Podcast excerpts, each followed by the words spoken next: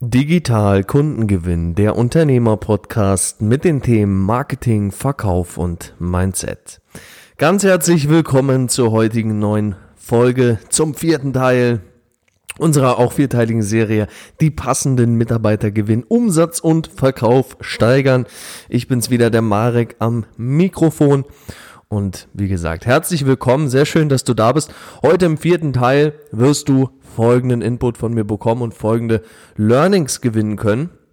Nämlich sprechen wir heute darüber, wie du am besten deine Mitarbeiter jetzt nach der Übernahme, ja, Teil 3 war Einarbeitung und Übernahme, nach der Übernahme jetzt praktisch fließend in dein Unternehmen einbindest und eben dafür sorgst, dass die systematisch sich verbessern können. Und wie du das am besten anstellst, was du dabei berücksichtigen solltest und natürlich auch, welche Fehler du hierbei vermeiden solltest unbedingt.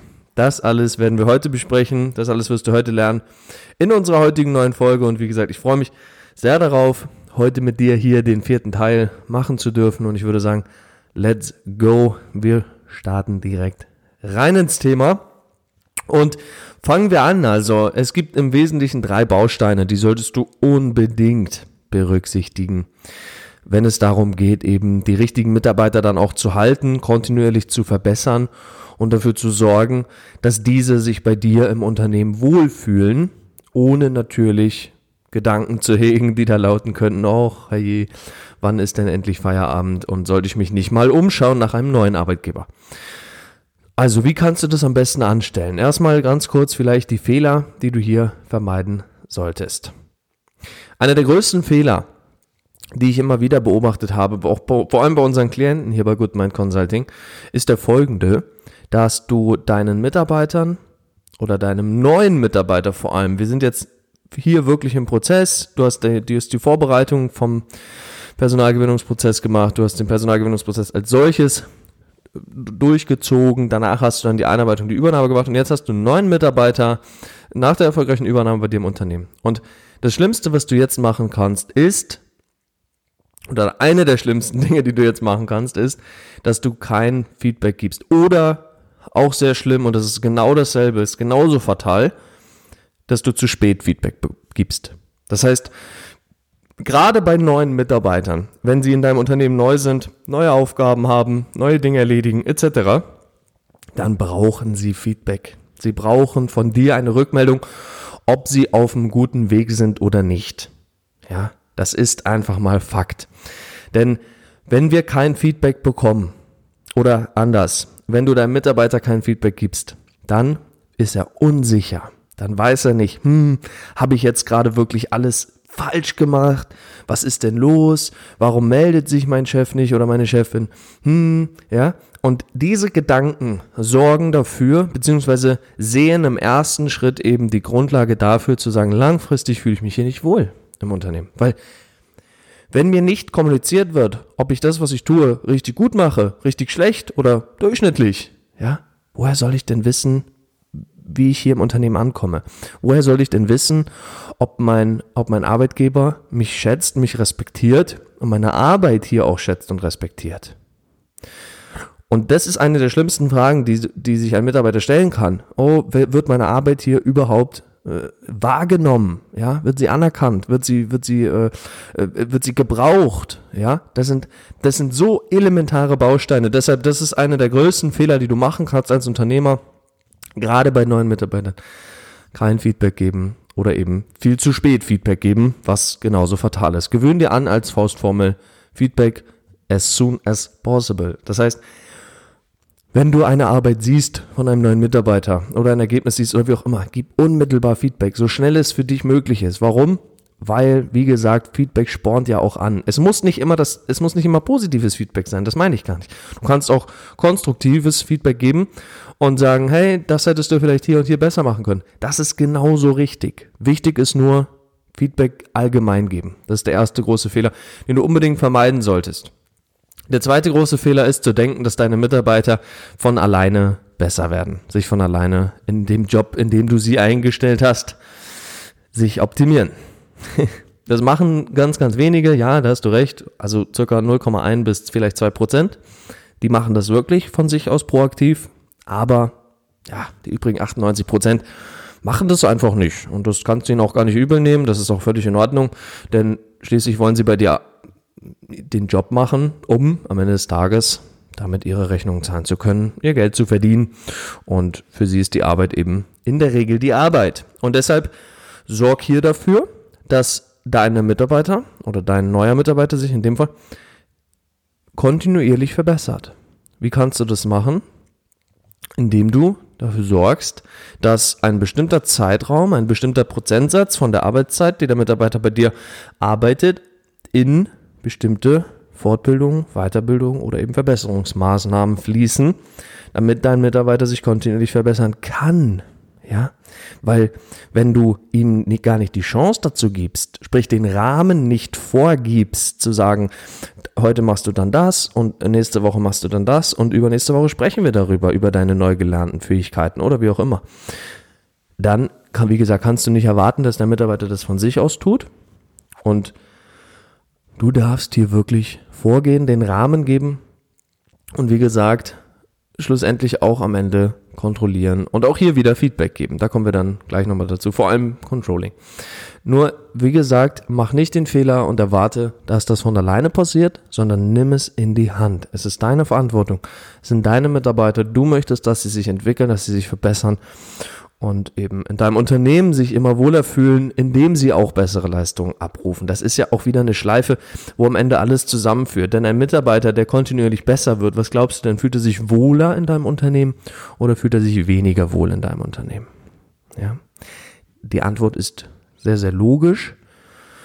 Wenn du einen Arbeitgeber hast, der sich um dich bemüht, der auf dich schaut, der dich ernst nimmt, der dich respektiert, der dich schätzt, der dich sogar so sehr wertschätzt, dass er Zeit aufbringt, um dir dabei zu helfen, besser zu werden, dann merkst du das als Mitarbeiter und dann fühlst du dich wertgeschätzt. Und wenn du dich wertgeschätzt fühlst, dann arbeitest du gerne, dann bist du gerne dort. Und darum geht es. Und diese Schleife gilt es auch für dich zu nehmen, werte Hörerinnen, werte Hörer. Deshalb wirklich hier bitte mach nicht den Fehler und denke, es sei ein No-Brainer, ein, ein Selbstläufer, dass deine Mitarbeiter sich da entsprechend proaktiv verbessern. Wie gesagt, es gibt ganz, ganz wenige, die machen das, aber geh da bitte nicht von aus. So, das waren schon mal zwei große Fehler, die du unbedingt vermeiden solltest. Und dann möchte ich jetzt noch dazu zu sprechen kommen, was du eben, wie du es richtig machen kannst. Also, zum, zum einen ist es natürlich so, du möchtest, dass der Mitarbeiter langfristig sich an deinem Unternehmen ja, bindet. Ja, also vorausgesetzt, du hast jemanden eingestellt, der wirklich gute Arbeit macht, was der Fall sein sollte, wenn du die, die Schritte aus Teil 1, 2, 3, die wir hier vorher hatten, umgesetzt hast. Solltest du übrigens die Teile 1, 2, 3 noch nicht gehört haben und jetzt erst eingeschaltet haben, dann unbedingt nochmal zurückgehen von 1 bis 2 über 3, denn da siehst du dann das ganze Bild hier zum Thema passende Mitarbeitergewinn. Nur Jetzt wollen wir natürlich dafür sorgen, dass hier die Mitarbeiter auch bleiben und sich wohlfühlen. Und viele Unternehmen arbeiten hier noch mit Incentives, mit monetären Anreizen, was natürlich zum einen gut funktioniert, aber zum anderen eben einfach keine wirklich nachhaltige Strategie ist. Warum? Weil einfach irgendwann der der Deckel drauf gemacht werden muss, ja, oder wie soll ich es dir anders formulieren? Also ab einem bestimmten Punkt zieht es nicht mehr, es funktioniert nicht mehr, es ist kein Evergreen. Du kannst nicht Monate oder Jahre lang mit irgendwelchen Incentives arbeiten, um die Mitarbeiter, ja, ich sag mal, ähm, in einer guten Stimmung zu halten und dafür zu sorgen, dass sie eben ambitioniert sind und Lust haben, sich selber zu übertreffen kontinuierlich. Das ist mit Incentives mal möglich, ja, aber bitte keinen Dauerzustand draus machen, weil das dauert drei Monate. Dann ist es für die Mitarbeiter Standard und auch keine Besonderheit mehr. Und Incentive lebt davon, deshalb bitte hier auch Finger weg, zumindest wenn es ums Langfristige geht. Also wie kannst du es richtig machen? Natürlich gibt es viele, viele Bausteine, viele, viele Faktoren, warum Mitarbeiter sich in Unternehmen wohlfühlen oder auch eben unwohl fühlen, warum sie bleiben und warum sie gehen wollen. Doch ich möchte dir ein paar Impulse natürlich hier auch heute dalassen in dieser Folge und ich sagt er auch ganz offen und ehrlich, alles schaffen wir hier nicht. Alles können wir hier nicht abbilden. Ja, das würde dann wirklich in die Stunden gehen, diese wunderschöne Folge heute. Und das lassen wir dann lieber sein. Wenn du da tiefer einsteigen möchtest, noch viel, viel detaillierter in das Thema, dann kannst du gerne mal mit uns sprechen und wir können mal uns einfach auch individuell deine Situation anschauen. Du weißt, dafür kannst du einfach auf unsere Homepage gehen, goodmind-consulting.com und dich für ein Gespräch eintragen. Doch jetzt, wie gesagt, ein paar Impulse schon mal an der Stelle. Also erstens einmal Feedback-Schleife. Sorg für eine regelmäßige Feedback-Schleife. Indem du zum Beispiel dir einen festen Termin setzt, um einfach gezielt Feedback zu geben oder Feedback erstmal wahrzunehmen, zu sammeln für dich und danach anschließend zu geben.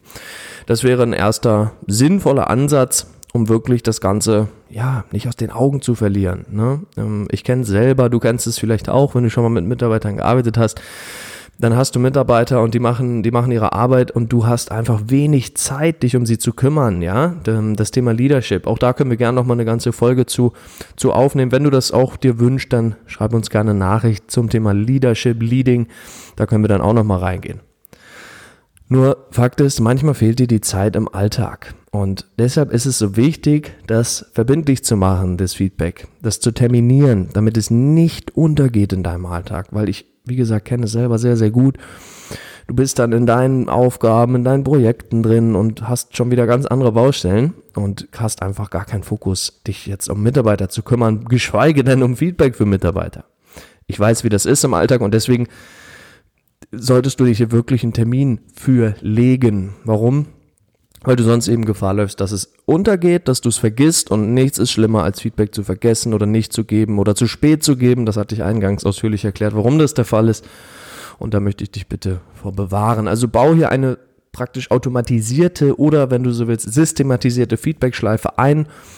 Glaub mir, es wird Wunder bewirken, wenn es darum geht, dass du deine Mitarbeiter langfristig bindest und eben auch dir wünschst, dass die immer besser werden. Das kann nur mit einer Feedback-Schleife funktionieren.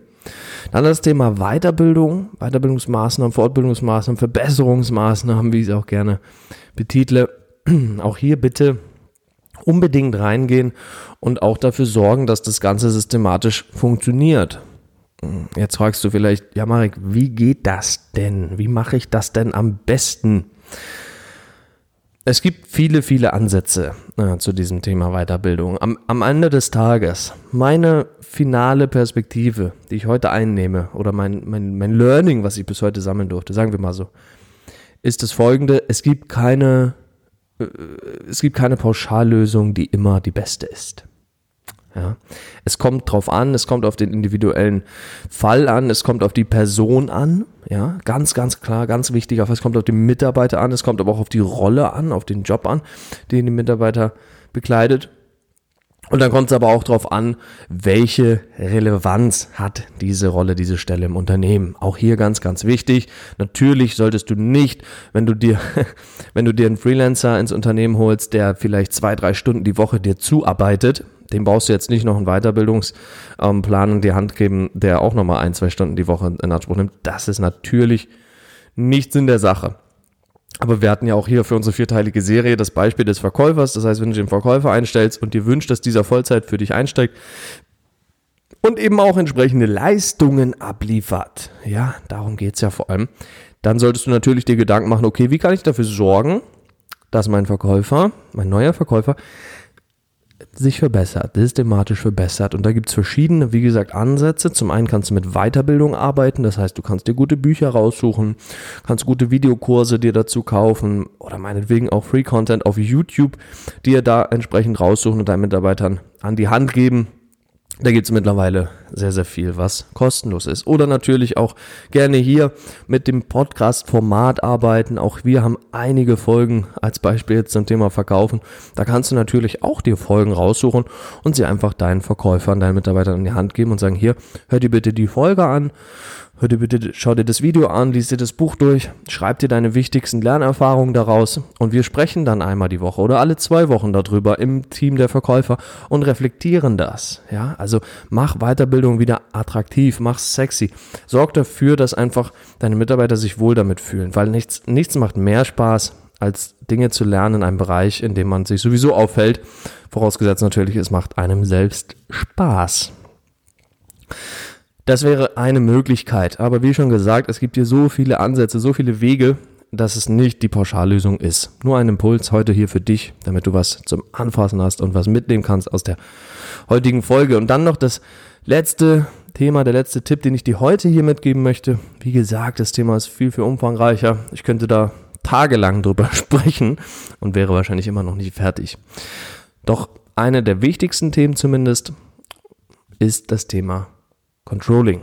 Also, wie kannst du dafür sorgen, dass das Controlling gut läuft, ohne dass deine Mitarbeiter sich dermaßen kontrolliert fühlen oder vielleicht sogar bevormundet oder wie auch immer? Und hier auch wieder die Antwort ist relativ einfach, indem du ein gutes System drüber legst. Ein gutes Controlling-System. Wie funktioniert das in der Praxis? Auch hier wieder ähm, kommt ein bisschen drauf an, offen gesprochen. Auch hier wieder welcher Mitarbeiter, welche Stelle, welche Rolle etc. Doch wenn wir bei dem Beispiel des Verkäufers bleiben, dann hier einfach Controlling drüberlegen. Das bedeutet, ich gebe dir jetzt mal ganz konkreten Fahrplan, eine konkrete Idee an die Hand, wie du das im Alltag strukturieren kannst. Zum Beispiel, du kannst einmal die Woche dir auch hier einen Kontrolltermin legen oder jemand, der für den Mitarbeiter zuständig ist, ist ja egal. Aber ein Kontrolltermin, wo dann eben einmal die Woche die Zahlen gecheckt werden. Das heißt, alle Gespräche, die der Verkäufer geführt hat, alle, die davon erreicht wurden, alle, die davon gekauft haben, alle, die davon verloren wurden, nicht gekauft haben und alle, die noch vielleicht offen geblieben sind, ja. Und guckst dir einfach die ganzen Zahlen an, ja, die sogenannten KPIs, die Key Performance Indicators, ja, also die Kennzahlen darüber, wie gut oder wie schlecht ein Mitarbeiter in deinem Unternehmen seine Leistung abliefert. Das machst du einmal die Woche, dann schaust du die Zahlen an.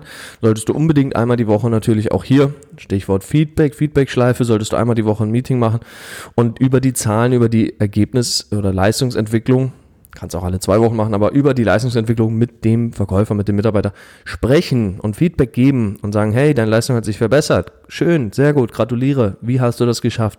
Oder hey, deine Leistung hat sich verschlechtert. Hm, was ist da los? Wie kann ich dir gerade helfen, noch besser zu werden? Das wäre eine denkbare Möglichkeit. Dann kannst du natürlich auch hier noch weiter, viel, viel tiefer und weiter reingehen, indem du dann so Dinge tust, wie zum Beispiel die Verkaufsgespräche anhören, ja, da einfach ins Controlling gehst, dir ein, zwei Mal die Woche Zeit nimmst oder eben dann meinetwegen die Teamleitung im, im, in der Abteilung Verkauf bei dir, je nachdem, wie groß dein Unternehmen ist.